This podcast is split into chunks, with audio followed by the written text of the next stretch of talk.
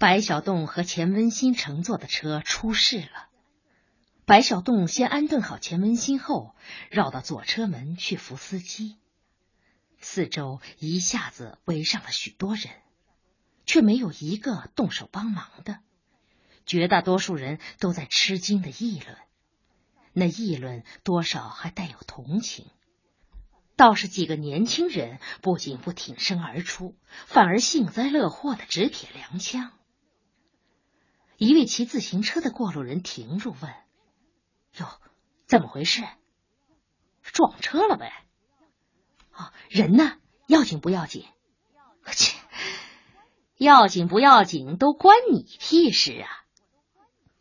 问话的人不吭了，不敢吭了。虽说四人帮已经粉碎了十多年，可雷锋叔叔仍然没回来，仍然是好人怕坏人，年长的人怕年轻的。呵，瞧瞧，还有个小娘们儿，挺漂亮的。嘻，漂亮什么呀？满脸的血。嘿，瞧啊，衣服也扯开了。哎，什么叫扯开呀？你没见现在酒吧里的女招待全这德行，衣服啊专门得袒胸露背，懂不懂啊？这叫性感。钱文新这才意识到自己满脸是血，也才意识到自己肩头的衣服被挂破了。怪不得白小栋给了他一块手绢一件上衣，他匆匆穿起。白小栋已经把司机从驾驶室里抱了出来，司机头软哒哒的低垂着，睁着眼，眼光可怜巴巴的，与刚才的蛮横判若两人。他脸色蜡黄，裤腿上满是血，显然是腿部被夹伤了。周围的人还是在围观惊叹，没有一个人动手帮忙。钱文新气得几乎要哭，他真想冲着这些人大骂一声：“你们还算个人吗？要是受伤的是你们的亲爹娘或者亲兄妹呢？”可他从来没有这样歇斯底里过，于是只好愤怒的噙着泪。白小洞却没有他这番感慨，他很忙，人一忙就没有那么多的感慨。他并不寄希望于谁。他把司机抱到路边，反身又去抱面包车里的司机。这时候，已经有驶来的车辆很自觉的停下。也许是星星吸星星，后来的几位司机二话不说，很快把两位受伤的司机送往医院，又答应通知交警大队一声。没过二十分钟，交警大队来了人，是坐着摩托来的。不用介绍，仅凭着满脸满身的狼狈，他们马上认准了人。一位已是中年、神态颇不友好的交警，冷冷的扫了白小洞和钱文新一眼：“你们俩是乘客吗？”“啊，是。”“是坐哪辆车的？”“出租车。”“那么说，面包车是空车？”“对。”“好。”说说事情经过吧。白小洞讲了一遍，交警又转向钱文新：“他说的是事实吗？”“是的。”“可不许做伪证啊！”这是什么话？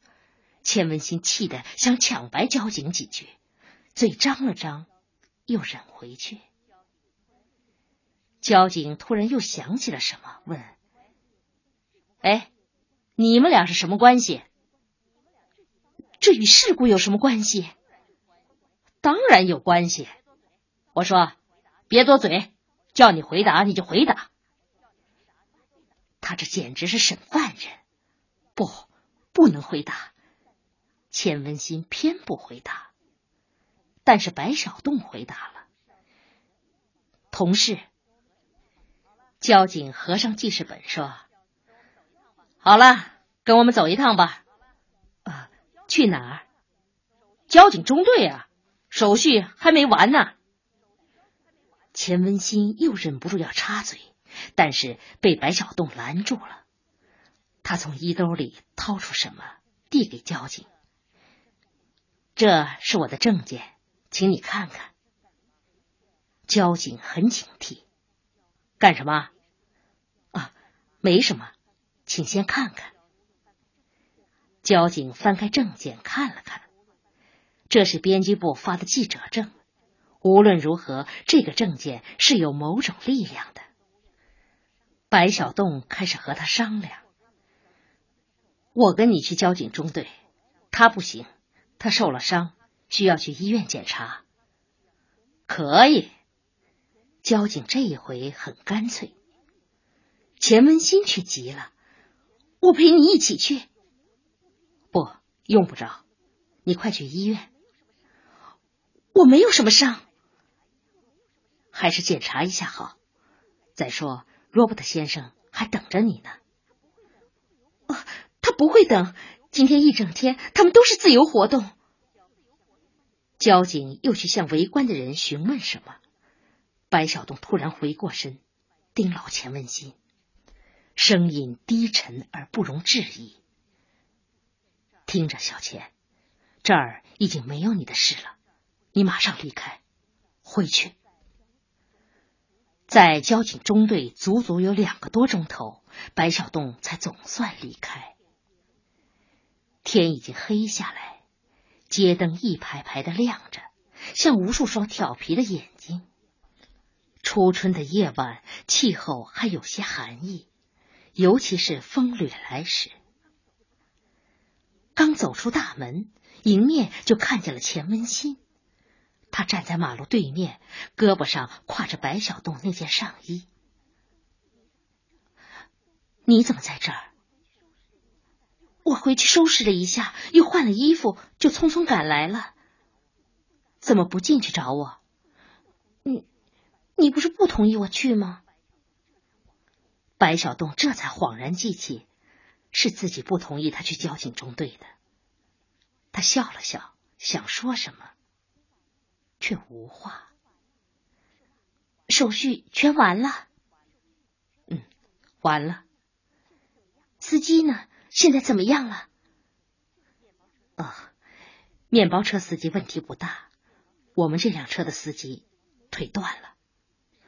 啊，生命没有危险吧？很难说。我听交警讲，正在输氧气呢。钱文新不问了，他想起两个小时前，他还看见他在开车，眉不抬眼不睁的，像是在和谁赌气。沉默了一会儿，钱文新看白小栋很疲倦，于是提议：“去咖啡店坐一坐，怎么样？”白小栋点点头，表示同意。这一回是钱文新前后张罗，他先找了两个靠墙角的座位，嫌不安静，又与咖啡店领班商量，开了雅座房间。看样子白小栋真的是心力交瘁了，一动不动的坐着，直到咖啡、牛奶以及几盘点心一样一样端上来时，他才惊奇的抬起头：“买这么多呀？”吃吧，快吃吧，你一定饿了。但是白小栋不想吃，一口也吃不下去。现在的社会风气多坏呀！汽车出事了，大伙儿反倒幸灾乐祸的。你听见那些冷嘲热讽了吗？白小栋只是笑了笑，没有回答。哼，还有那个交警。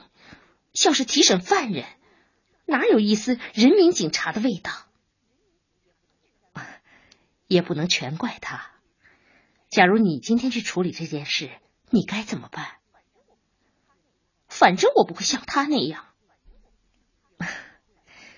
有时候在公众场合中，为了维护一种秩序，需要有威严，哪怕这威严不近情理。何况他并不能一下分清我们是安分守法的公民，还是和那些幸灾乐祸者一样的素质。他倒替那个冷冰冰的警察说起好话了。钱文新很是意外，但是他马上意识到白小洞的公正。是的，他说的不错。假如今天是自己去处理这件事，该怎么办呢？自己不是很软弱，毫无办法吗？不是面对着那一群围观者只想哭吗？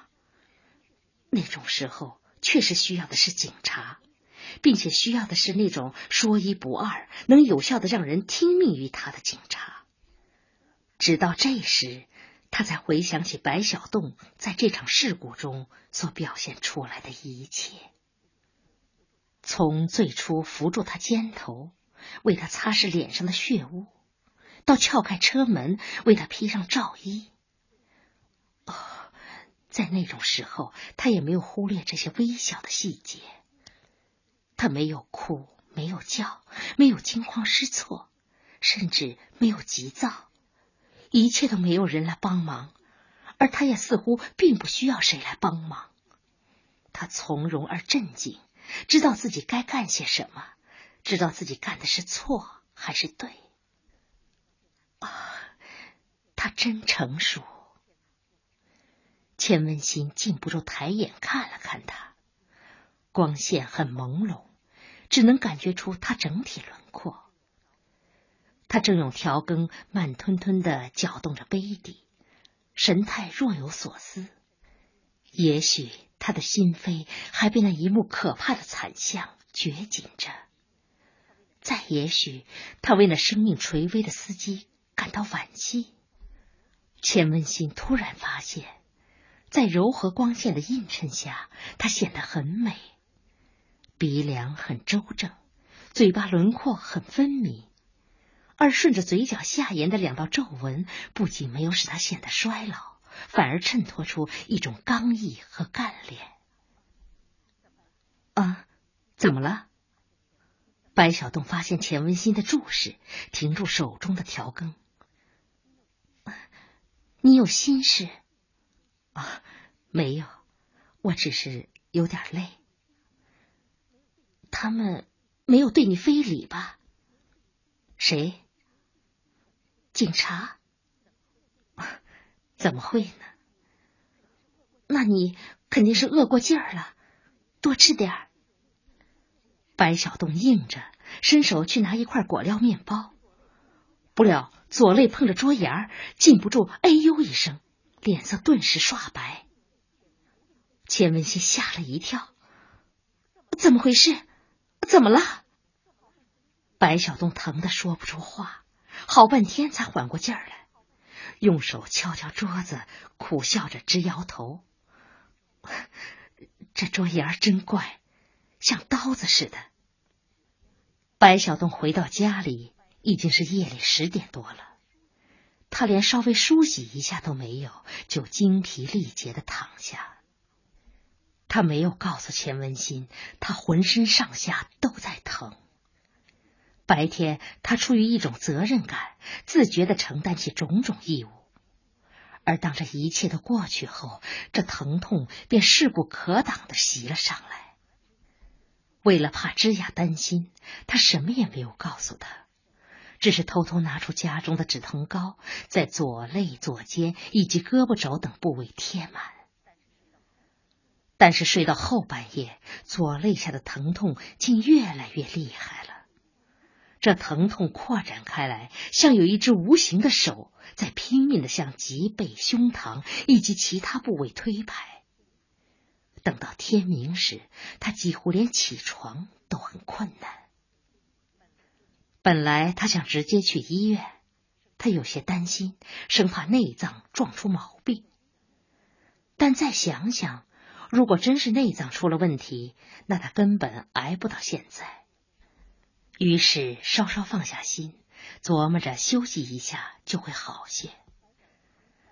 整整躺了一个上午，白小洞觉得除了左肋还疼痛外，其余部位基本上感觉不出什么了。编辑部下午要开会研究二季度的工作，他得去主持会议。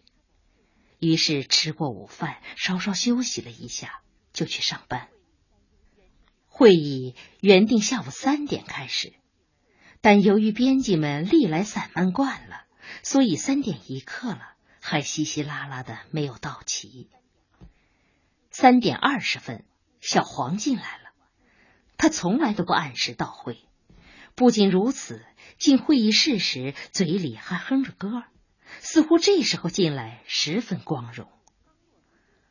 刚落座，他扭头看见老徐和小梁正在说话，头挨得很紧。哎哎哎，说什么呢？能不能让我们也听听？没什么，我在给他讲个谜语。哎，什么谜语？让大家伙也猜猜嘛。老徐只好面对大伙说：“呃，是这样，有位名画家在街上挂出一幅画，上面是一条黑狗，旁边写着‘此乃谜语画’，打一字，如欲买者，请付纹银一百两；如有猜中者，奉送此画，不索分文。”这一下招引来了许多人。大伙儿七嘴八舌议论了半天，可是没有一个人猜中。突然有个学童伸手接话，画家忙问：“你要买？”学童摇头：“啊，那你是猜出来了。”学童点头：“那就请你说出谜底。”学童用手指指自己的嘴巴，又摇摇手。画家顿时哈哈大笑，连声说：“猜中了，猜中了！”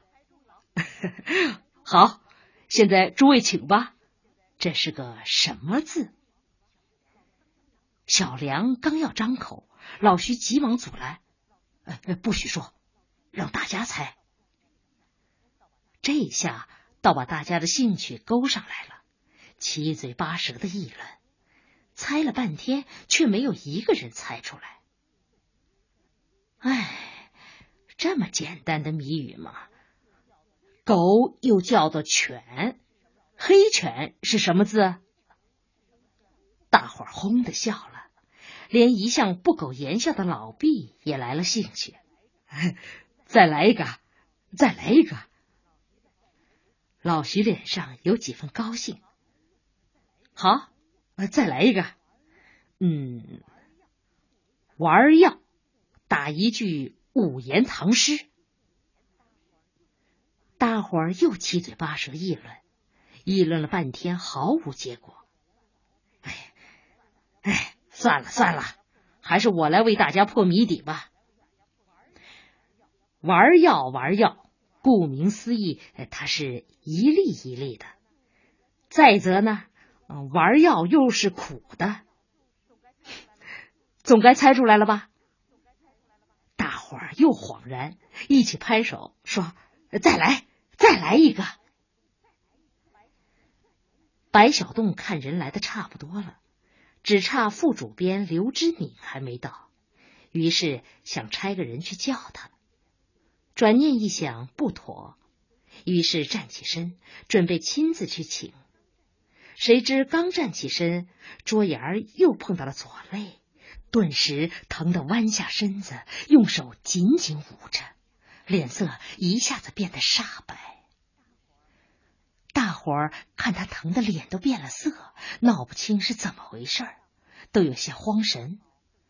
恰好副主编刘之敏一手端着茶杯，一手拿着报纸进来，看见这情景，问：“哎，怎么回事啊？”“啊，没关系。”没关系，白小洞一手捂泪，一边摆手。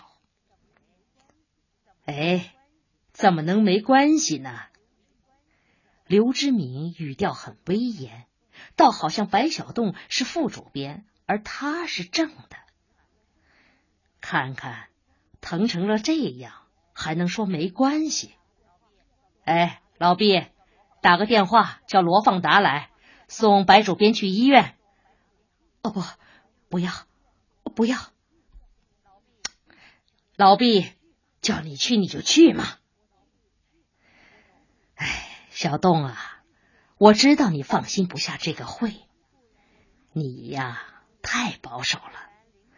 固然领导着开好会议不容易，但也不是离了你就不行嘛。哎，去吧，去医院拍个片子。身体可是事业的本钱啊！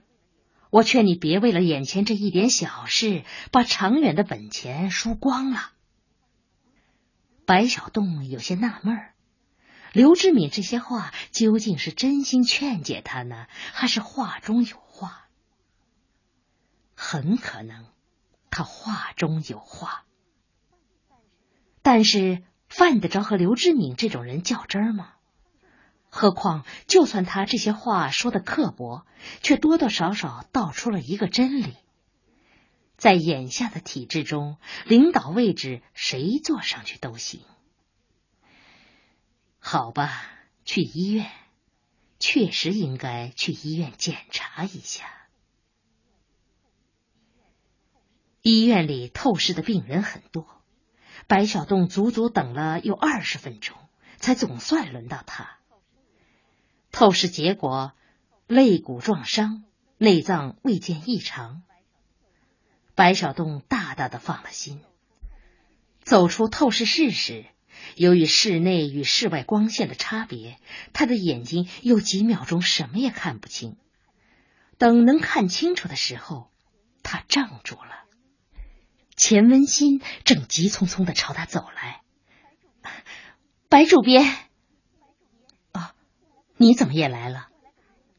我来看你，怎么样？有什么问题没有？没有，没有。你检查单呢？让我看看。你看不懂？谁说的？我父亲就是医生。于是白小洞把检查单递给他，他认认真真看了一遍，这才放下心。哎呀！可把我给吓坏了！我下午给你打电话，他们告诉我你不知道犯了什么病，疼得满头冒汗。我一想，准是和撞车有关系。你呢？你怎么样？我没事儿，一点事儿也没有。真奇怪，三个人坐在车里，一个腿断了，生命垂危；一个当时没事儿。过后浑身疼，还有一个当时昏过去了，过后却什么事儿也没有。我穿的厚，嗯，也不排除上帝偏心。啊，你找我有事吗？哦，罗伯特先生下星期回国，本来他就准备回国以前再和你见见面，一听出了车祸，马上坐不住了，说要去出版社看你。哎呀，可别！我们出版社乱七八糟的，每个办公室都像垃圾窝。啊，那怎么办？罗伯特先生说话是很认真的。嗯，干脆我去看他。明天下午去行吗？行。